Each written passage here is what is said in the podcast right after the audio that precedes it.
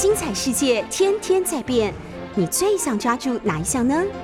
跟着我们不出门也能探索天下事，欢迎收听《世界一把抓》。欢迎收听六九八九八新闻台。现在您所收听的节目是《世界一把抓》，我是台北市议员钟佩君。我们同时也在 YouTube 频道直播，欢迎大家透过直播收看收听。好，今天这个网络的热搜关键字，大概大家应该不意外，就是昨天晚上，诶，我觉得天摇地动好像也不至于啊，但是确实是这个呃。规模不小，但呃，就是凌晨的时候一点四十一分发生规模六点六的地震，然后很快的两分钟之后又再来一次，这样。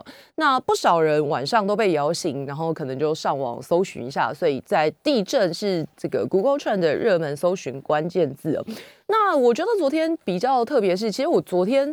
地震的时候还没有睡，正要睡，那快要睡着的时候，手机突然长响，就是大家知道那个国家警报。那这次是在地震的前八秒，国家警报就响了，所以也有网友说，哦，这次这个国家警报蛮 carry 的。那这个出来之后，然后地震跟着来，稍微有一点点这个反应的时间，因为本来国家警报就是为了这样这样。那还是有的人说，哎，没有收到，这个不知道原因是什么，不晓得。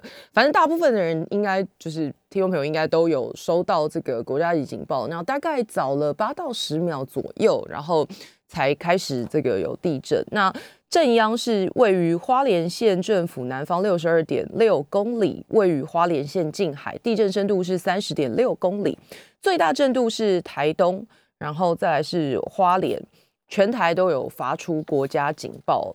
那这个地震不小，然后这个还好没有造成什么伤害。那呃，日本气象厅也有发布这个警报，呃，地震警报的讯息。不过大家也蛮好奇的，在网络上有一个讨论，就说，哎。包括昨天的这个地震，然后还有大家这个非常刻骨铭心的九二一，好像都在晚上。很多大的地震为什么都在晚上？那网络也有一个传说，就说什么因为月球引力的关系，那日本啊、英国都曾经有学者。这个做出这样子的研究，说是太阳跟月球的引力会引起地壳的潮汐现象，让地面压力产生变化，所以地面压力不断增强的时候，就会有小的岩石破裂，导致大地震。但是也有学者认为，这个两者的关联太过薄弱了，现在的这个已有的科学证据可能没有办法证明这个两者有这样的关联。那我们自己的这个东部地震研究中心的主任说。呃，基本上没有资料显示晚上容易发生大地震。那如果有的话，纯属巧合。那他也举例，比如说这个二零零八年中国大陆的汶川大地震，还有二零一一年的日本三一大地震，都是白天。所以还有这个二零零一年的高雄甲仙地震，也是在白天哦。只是几次大家可能记忆比较深刻的地震在半夜，所以才会让人有这样子的印象跟联想。那就现在我们自己这个。已知的或者是比较多的科学论证，还没有证明两者有关系。好，另外一个跟大家的生活有关系的关键字是李斯特菌，不过这听起来蛮陌生，但这个东西大家应该常吃到。我个人这一个礼拜可能会吃到好几次，就金针菇啦。这个外销美国的金针菇被验出李斯特菌哦，然后被这个美国验出来，然后。回收。那肾脏科的医师是讲说，这个香菇呃金针菇是来自彰化县香菇合作社，批号是井字号三三二二。那食药署说，这个产品总共有九百二十六箱，两箱检疫之外，其他外销美国。那不过经查州发现，这个呃台湾的超市也有贩售，但是业者说没有贩售这批金针菇，现在还在当然彻查，然后要求厂商提供。检验报告，那这个吃了会怎么样呢？这个肾脏科医师说会造成这个身体的负担。然后，哎，我看一下，因为这个菌实在是蛮陌生的。那出口检验的时候是合格的，可是呃，有可能是航运时间变长，或是人员清洁影响才发生的。那这个李斯特菌常常会发呃出现在蔬果、乳制品或是这个。呃，肉制品、鱼虾、生鱼片、冰淇淋等等。那需要特别注意的是，年长或免疫力低下的民众，还有孕妇、新生儿，我觉得吃到几率不是很高。刚刚讲的冰淇淋、乳制品，这个大概新生儿不会吃到。好，但是如果妈妈哺乳吃到，哎，会不会残留？可能这是一个问题。好，所以这个金针菇已经被验出来有问题，然后已经回收了。那现在官方正在追查来源跟它的流通，所以这个目前农场还是以国内的市场为主了，所以保存期限在一个月之内的，这个是安全无虞的。好，因为。刚刚讲了，因为航程的关系，所以它可能是在这个漫长的运送过程当中变质哦。因为这个李斯特菌是环境菌种，那金针菇本身就含有微量的李斯特菌，所以这一批金针菇在海上因为漂太久了，可能是超过保存期限，所以才会导致这个菌繁殖了，然后超标。好，这是目前的消息。好，另外一个关键字是张静哦，然后张静是谁呢？张静是这个媒体人彭文正。这个的辩护律师，那大家知道彭文正在过去很长一段时间，他就是在这个提中提出各种证据，然后呃认为蔡英文总统的博士论文是假论文，然后这个有非常多的攻防哦，包括这个跨国提告等等，有很多的做法。那这个案外案是他的委任律师哦，这个受理另外一件案件的时候，委任律师被这个。另外一个案件的被告跟张姓辩护人拿出的监视器照片的时候，发现，哎，这个监视器照片就本来要当证据的那个东西，发现是疑似未经被害人同意，然后是按摩跟换衣服的过程，而且是偷拍的，所以就变成案外案，然后这个律师就自己被告。那可是他的主张是说，会不会是因为他呃担任彭文正的辩护律师啦，所以被查水表这样？那他的主张是说，当时他把房子租给女朋友经营发廊，然后担心被说是黑店，而且这个万一有客户声称被按摩的人性骚扰、性侵啊，所以就请保全装监视器，是自保防盗，没有偷拍。那可是这个地检署认为说，呃，你这个。装了，然后拍的画面没有经过当事人同意，所以这个有问题的。那检呃检察官强调说，这个台中地检署强调说，这个是跟政治破坏查水表没有关系，是个人的过度联想。好，那就继续看下去。另外一组关键字很特别，就是宜兰县长林姿妙。那这一次他登上热搜的原因，是因为这几天我不知道听众朋友在网络上有没有看过那个，就是一个组合图，就是把。呃，九位县市首长年轻的时候的照片放在这个九宫格里面。那这个九宫格里面最，我觉得会让大家没有办法跟现实生活中本尊联想在一起的有几位。那其中一个，大家之前已经很多讨论，就是基隆市长林佑仓，就是。诶，他自己也讲，因为可能后来从政啊，很忙啊，生活压力等等，所以这个体态比较发福。那年轻的时候确实这个 N 到飘配这样。那林佑昌的部分，其实他的年少的时候，这个呃。讲他俊朗好像怪怪的，我觉得。总之，他年少的时候这个帅气挺拔的照片，网络上面之前就已经讨论过，而且这个热度也蛮高，大家已经惊艳过。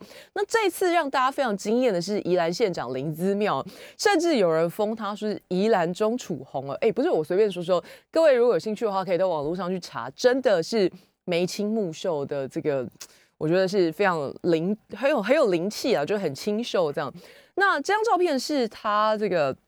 高中的时候的照片，然后呃，跟现在一样，头发更短一点，是俏丽短发，然后这个穿的很呃简单，就是针织外套啊，长裙这样子，然后眉清目秀是真的，然后眼睛蛮大的这样。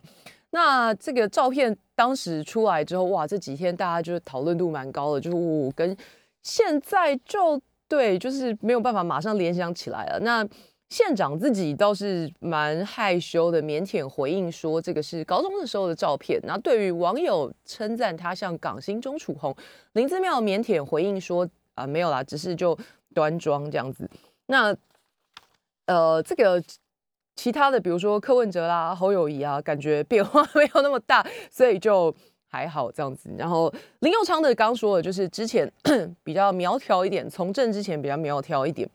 那侯友谊的部分，呃，有一张照片是他本来还有这个这怎么讲啊？就是头发比较长一点。那大家知道侯友谊现在的荧幕上的形象都是小平头。那他有讲说，因为他这个呃担任警察过去，那太太建议他说不要留太长的头发，不然很长有机会跟这个歹徒近身搏斗，或者是这个呃追捕犯人的时候，可能会被对方拉漏头发，然后这个变成当时可能会反应不过来这样，然后所以他也听太太建议，他从四十几年前就理成平头，然后就一路一直到现在，那这个就算是一个比较。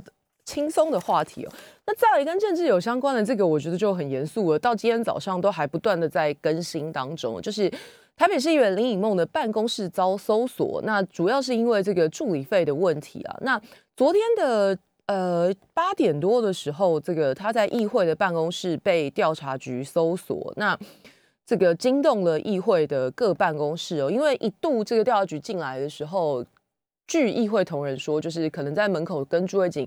这个核对盘查身份的时候就开始引起侧目，因为一度还传出说这个朱伟景好像不让调查局进来，但是不可能嘛，因为他有这个搜索票，所以核对完之后还是上来。那朱伟景也本于职责，就在这个议会的办公室门口站岗维持秩序啊，因为媒体啊，然后这个围观的人来的很多。那这个问题必须要回到前年哦，就是他在二零二零年的时候，林以梦被。他的助理爆料说，他这个要求员工出示凭证才可以请生理假，然后还这个爆料说他安排人头诈领助理费啊，挪用健保补助款等等。那助理当时他面对助理这样的指控，他就是反控，他认为这是抹黑。那这个反而他也提出告诉，不过检调在今年的一月认定他对这个五名助理的指控罪证，呃。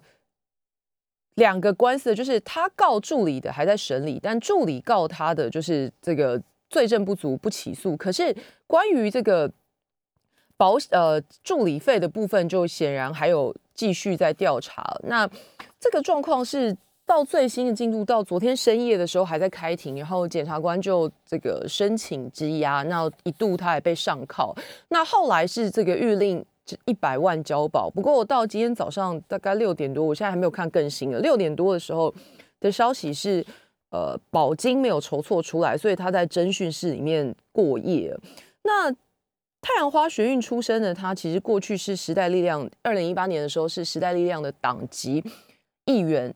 那当时这个一共有三人哦，他跟黄玉芬还有这个林亮君是台北市议会三席时代力量党籍的议员。那在二零一八年的时候，他们跟柯文哲的关系也非常好，就是这三个人在当时选举的时候都有请柯文哲到竞选总部啦、站台啦等等。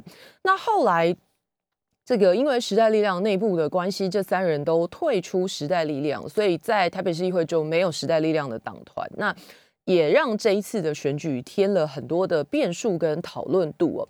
那么因为这个呃时代力量在二零一八年。台北市十二区攻下三席，那也因此有了党团。可是，在三个人退出之后，就没有党籍议员，所以就没有时代力量党团。那这次选举就是各个区时代力量尽量想要在这个各区都提出人选。那其中在林以梦的选区大安文山也是我的选区了。那时代力量也有另外推出人选，所以在这之前，在这个这一波。侦讯的这个搜索的风暴之前就已经有很大的讨论度，就是时代力量另推候选人要来跟林颖梦打对台哦。那么这个办公室这件事情，显然从前年到现在一直都没有落幕。林颖梦对这五个人提告，然后这个台北纪检署指挥。调查局的新北市调查处搜索，还有约谈林颖梦，所以这就是刚刚跟大家讲的，还有其他的这个助理，一共三人，然后依照违反贪污治罪条例、利用职务诈领财物跟刑法的伪造文书等罪侦办。那昨天这个林颖梦被移送北检的时候，媒体追问呢，那他连续回答两次我没有，那最后是这个呃。一百万交保，但是深夜可能是因为这个筹款不容易，家人也有跑来，但是没有顺利的交保。那昨天就是在这个那边过夜，那看看今天刚好是台北市议会开议，这个看看他有没有机会交保出来。好，刚刚讲的这个是这个呃网络搜寻关键字热度，大家讨论比较多的。那今天三大报的头版分散议题，联合报谈的是三零三大停电，那这个减掉用准放火罪来查台电的员工，就引起议论纷纷了。因为过去大概没有听过说这个呃操作设备国国家的设备，那被用这个刑法起诉公共危险罪，这个没有听过，所以适不适合这样做呢？这个是在三零三全台大停电的事情。桥头地检署前天搜索新达电厂的科长、工程师、值班主任三个人的住处还有办公处所，并且通知这三个人说明，讯后依照准放火罪、妨害公用事业罪，分别以十五万元交保。那检调说会持续追查去年五一三、五一七停电的原因，并追究责任。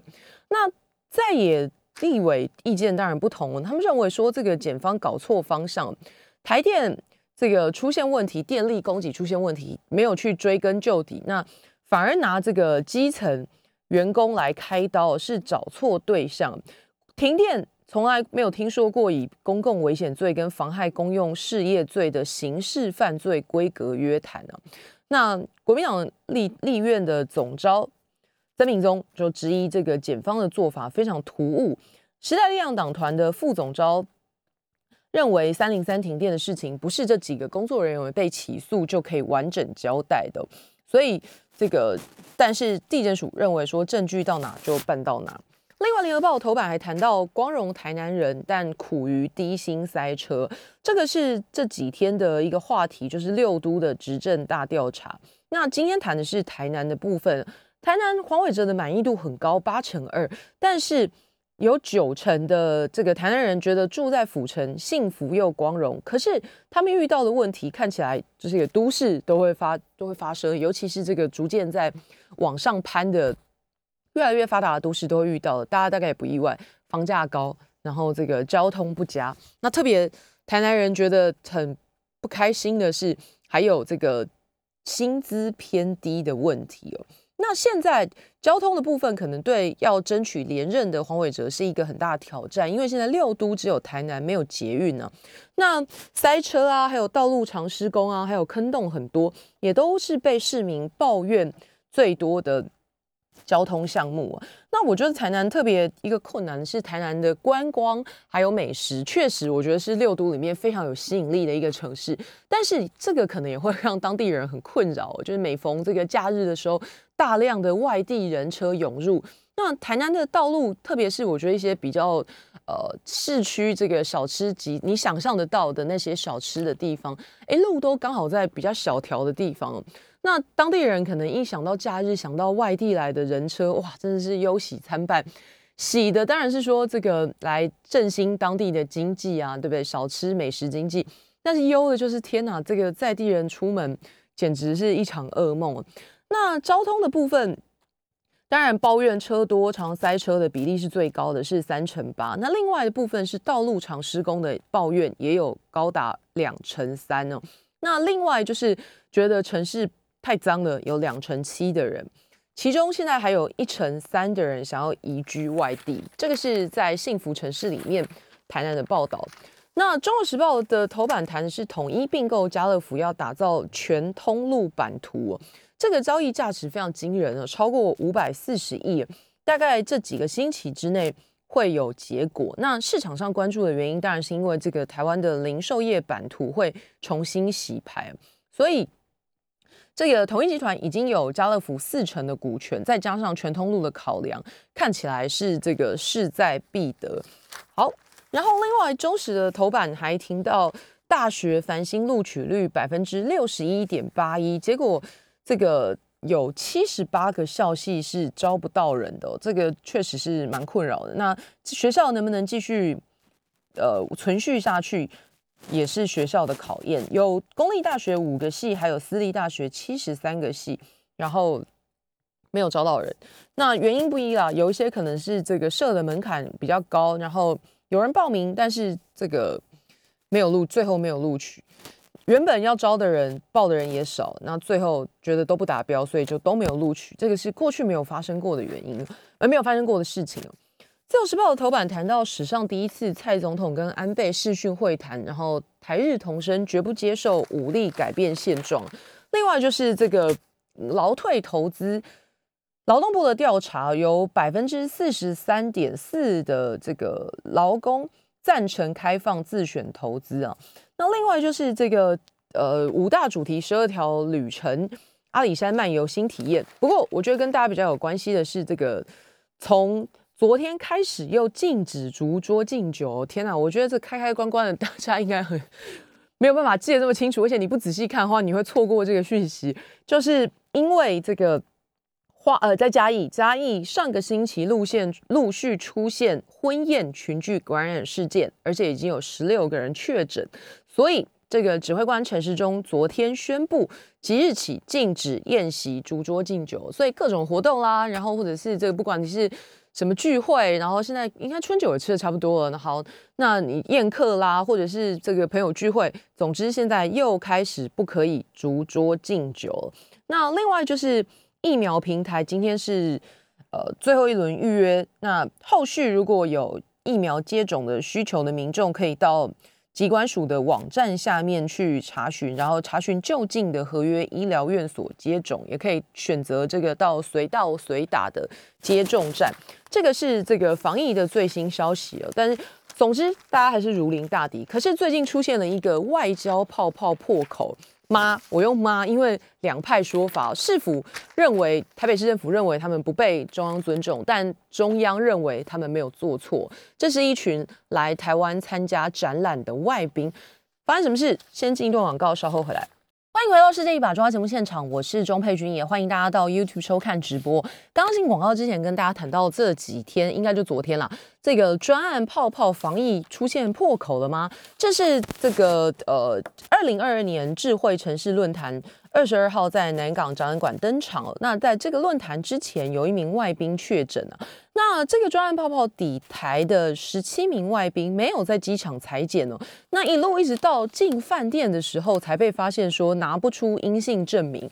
那台北市政府赶快派人到这个饭店前往裁剪。那同团的人有八个人被隔离。论坛主办单位是国发会哦。那这个。流行疫情指挥中心就是指挥中心，昨天被问到这件事情的时候，是很轻描淡写说：“哎呀，这个人是国发会找来的，你就问国发会吧。”可是防疫工作这个不是都由中央统一发言吗？那出现主办单位出现这样子的状况，中央的态度是不是太轻松了一点呢？台北市政府昨天这个公布一份公文质疑中央啊，就说原本这个第一版这个国发会。跟邀请来的这些外宾打算采外交泡泡模式，不在机场裁剪，但市府并没有同意的。那后来又送了第二个版本，那市府才点头。这第二个版本是说外宾要采取机场裁剪模式，结果最后变成还是外宾到了饭店拿不出裁剪证明，然后才赶快派联谊去采，然后而且还采出了一个阳性哦，那就变成这个。又变成是原用了原本的第一份的方案，刚刚说的那不是已经被北市府打回票了吗？那为什么后来又是用了第二版呢？那这样子的话，事前的审议到底又为了什么呢？市政府公布的这个活动防疫西部规划的公文里面写着，贵宾班机抵达后，在候机室进行 PCR 裁剪。那北市府说，事前跟 CDC 啊、国发会都开过很多次会，市府不同意饭店裁剪。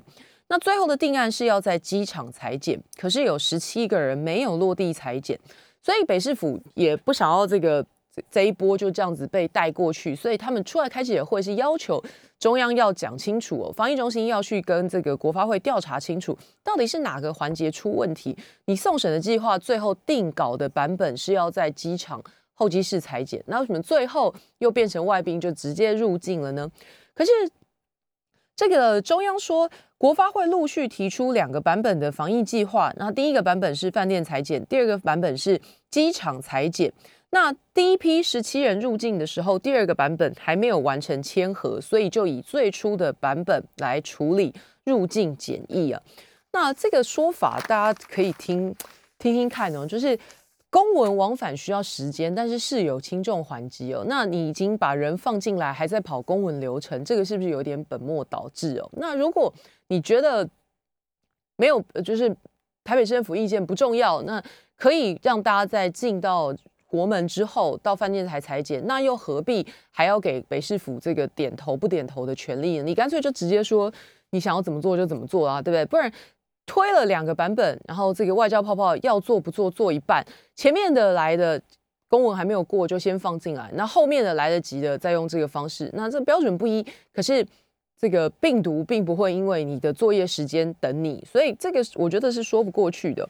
那这个外交部接机，结果。给大家的答案是说啊，这个是外宾方便为主啦。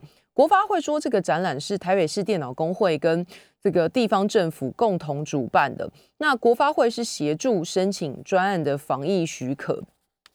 国发会不认为这个有漏检的情况。那依照这个国际外交礼仪，可以到饭店进行裁剪，这个是国发会的说法。但是这一次这个专案泡泡引发争议是。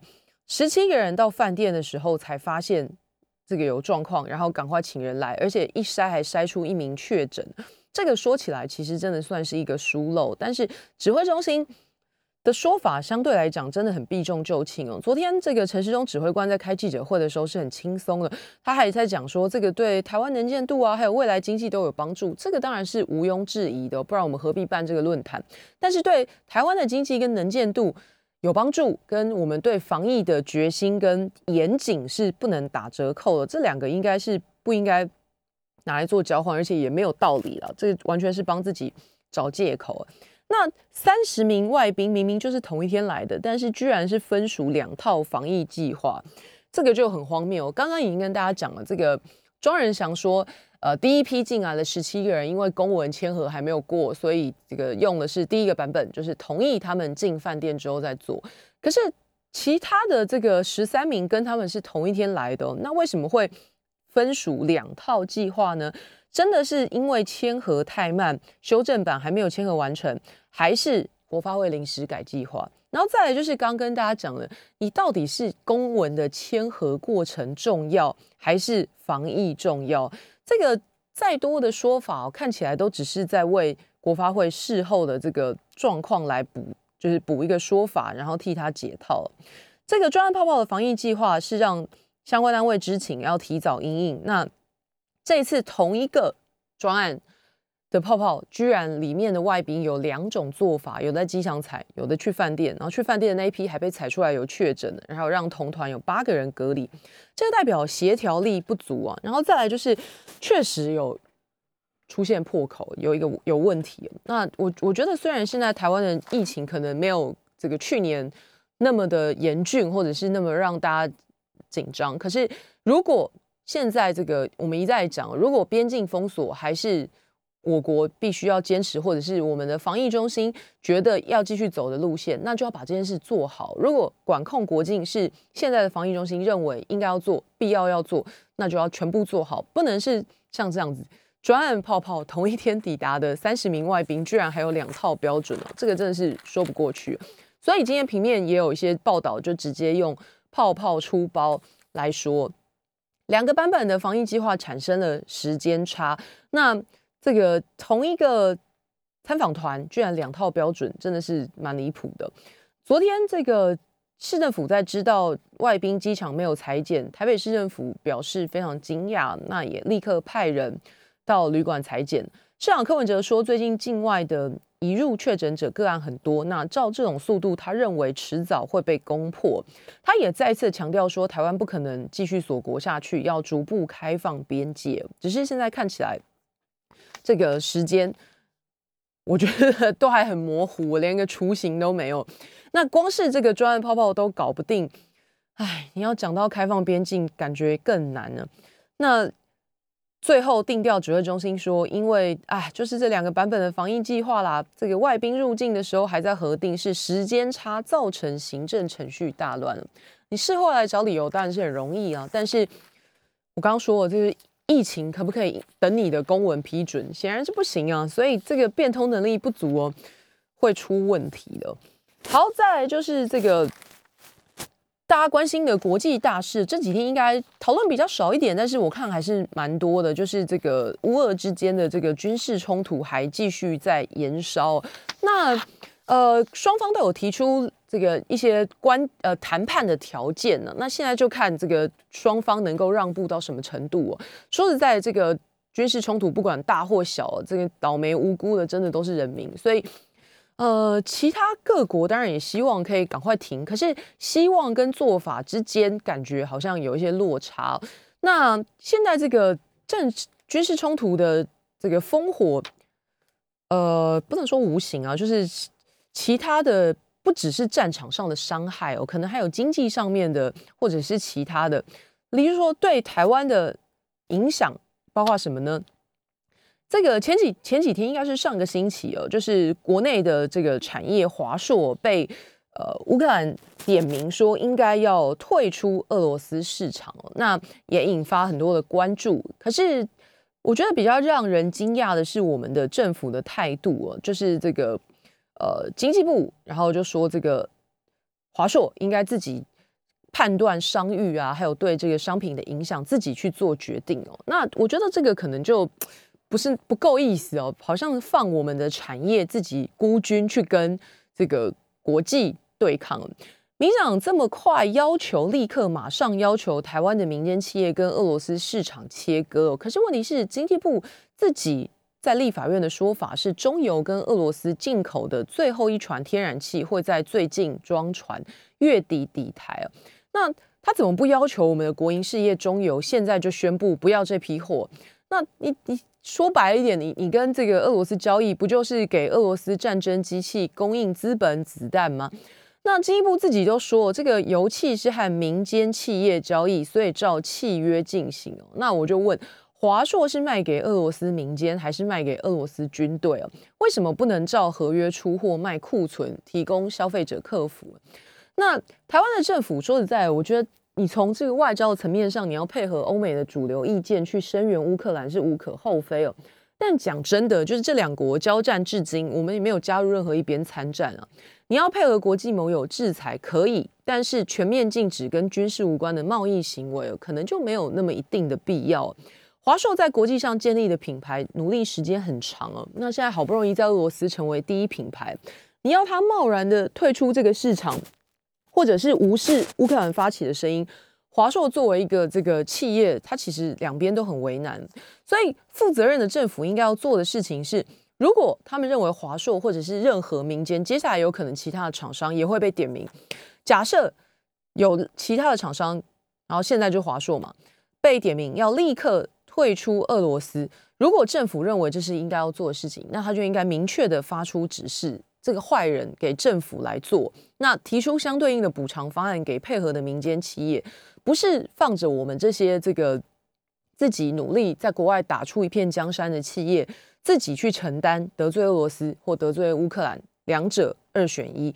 那说实在，如果是让华硕去选乌克兰跟俄罗斯二选一，那还是让人家自己选哦。可是。上个星期这个新闻出来之后，那个绿营的政治人物也出来起哄了，这个就看不懂了。如果乌俄停战，但是华硕从此失去俄罗斯市场，我们的政府要出来赔吗？这个都不是负责任的做法。真正负责任的政府，我刚刚说了，你要跳出来做这个坏人。今天我们的企业很努力的在国际上打出一片江山，那现在因为这个。乌俄之间的军事冲突，然后被扯进去，被要求不能供货。但是你要去分，他供的货卖给民间还是卖给军队？那如果是民间之间的这个交易跟契约，你是不是应该要适度的出手保护我们的企业？你如果要站在这个主流意见声援我们的盟友，那。在经济上面的活动要做到什么程度的制裁，就要讲清楚。真的不能这样子放任我们的产业企业自己去站在火线上面挡子弹哦，这个太不够意思了。那这个进一步被问到的时候，就刚刚说轻描淡写的讲说，这个哎，企业你自己判断商商誉啦，意思就是说你自己看着办吧。那这个真的是很不够意思哦，就是。不够保护我们的产业，那更不要说刚刚讲了，我们中油跟俄罗斯的交易还是如常的做啊。那民间怎么不是这样呢？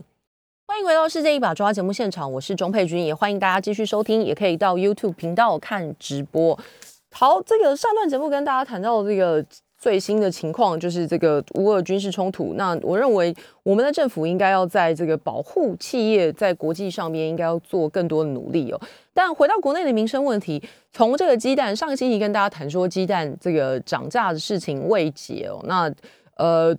陆陆续续，我在一些卖场看到还是买得到，现在已经比较买得到，但是价格很明显就是还没有回稳呢。那鸡蛋涨完之后，鸭蛋跟鸡肉也跟着涨价了。那关键的原因还是这个饲料成本上涨，然后再加上鸡蛋荒，结果连带就影响到连这个蛋鸭产业都被影响到了。那鸭蛋产地收购价最高涨到每台斤四十元哦，那价格也创六年来的新高。鸡蛋荒的稍稍疏解，就是比如说你去这个卖场，大部分应该是买得到。那但是他会写一个限购一盒，每个人限购一盒，很多地方都有这样的限制。那价钱跟之前比起来，还没有回到原本的状况。那当然，这个俄乌战争啦，造成小麦、玉米价格上涨，那鸡肉就反映成本了。那鸭蛋当然可以理解，就是这个鸡蛋的替代品哦。那呃，老实说，我也是今天才知道，鸭蛋分为新蛋跟老蛋哦。老蛋是指鸭龄六个月以上鸭子生的蛋，那新蛋是鸭龄六个月以下的，品质比老蛋好，所以还会再更贵一点。那这个六个月以上的老鸭下的老蛋，好像什么绕绕口令，老鸭下的老蛋一台斤是四十元，然后这个呃。对新蛋的，对不起，讲错，新蛋就是六个月月龄以下的鸭子的新蛋，一台斤是四十，那老蛋的蛋价是三十七，比去年平均价比起来，每台斤都涨了四块钱左右，所以消费者真的是很有感哦，鸡蛋、鸡肉双涨，再加上一个鸭蛋，希望这个接下来在其他的这个蛋蛋鸡。长大的这个过程当中，可以把去年年底扑杀的这一批补起来，然后让这个蛋价早日回稳啊。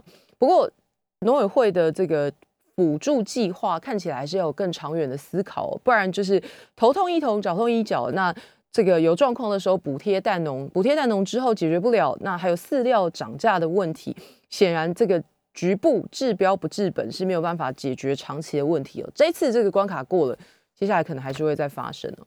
但最近说到涨价，这个我倒是新闻不一定有，但是这是日常生活中发现的事情哦。就是我我个人很爱吃泰国虾，然后这这个月我刚好到产地去买了两次，然后前后才差半个月，可是一台斤居然差了五六十块，然后我就很吃惊，问说：“哎呀，怎么这个半个月就这么大变化？”然后业者也很无奈说：“没办法，因为他们是停电的这个受灾户。”那停电，大家想到生活不便，然后想到这个各种受到影响，那可能养殖业也有很大的这个伤害。那泰国虾，因为在停电开开关关的期间，他们是我觉得泰国虾算蛮不好养的，对这个环境、水源什么需求很高。总之就死了很大数量，然后连带的影响。产地的价格有很大的变化，那当然现在又跟这个蛋鸡一样，从头开始养起，那尺寸也比较小，所以消费者如果最近到这个市场上有去买的话，你可能就会观察到这件事情了。然后说到食品，这两天有一个讨论度蛮高的，就是草莓。草莓是这样的，台湾自己也有种，但是因为我们先天这个气候条件种出来的当然没有日本的好吃，所以这几年日本的草莓进口的风气非常兴盛。我自己有的时候啊，就是特别的日子也会想要到这个超市去买来犒赏自己一下，因为价格实在是不便宜，不也不会太常吃。不过在台湾是有很多人会去买的，那单价也很惊人哦，这个差不多一颗都比一个便当还要贵了。那可是现在进口的又出包了，被验出来有九款是农药超标，这次有十八项的产品不合格。那日本进口的草莓占了九项，都是农药超标，一共有八百多公斤遭到退运销毁了。那产地不一而定啊，有在福冈，有在熊本，有在长崎、德岛、佐贺这些这个知名的草莓产地。那进口商。分为四五家，这一批这个草莓被验出来之后，食药署说他们其实是每半年检验一次。那半年检验的一百七十四批里面有二十六批不合格，说起来比例是蛮高的。那就要对这个日本的草莓从二月二十一号开始逐批查验哦。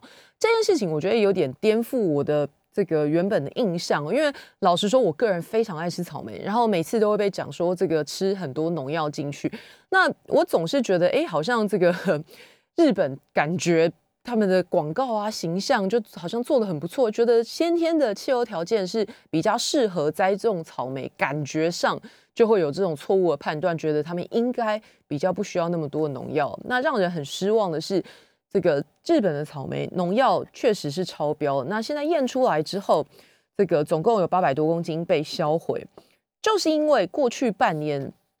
入境的草莓被抽查到不合格的件数过高，所以二月底的时候就改变了这个政策，变成每一批都要查验。那一直到八月都会有这样子的做法，可是就被遇到质疑哦，就是这个。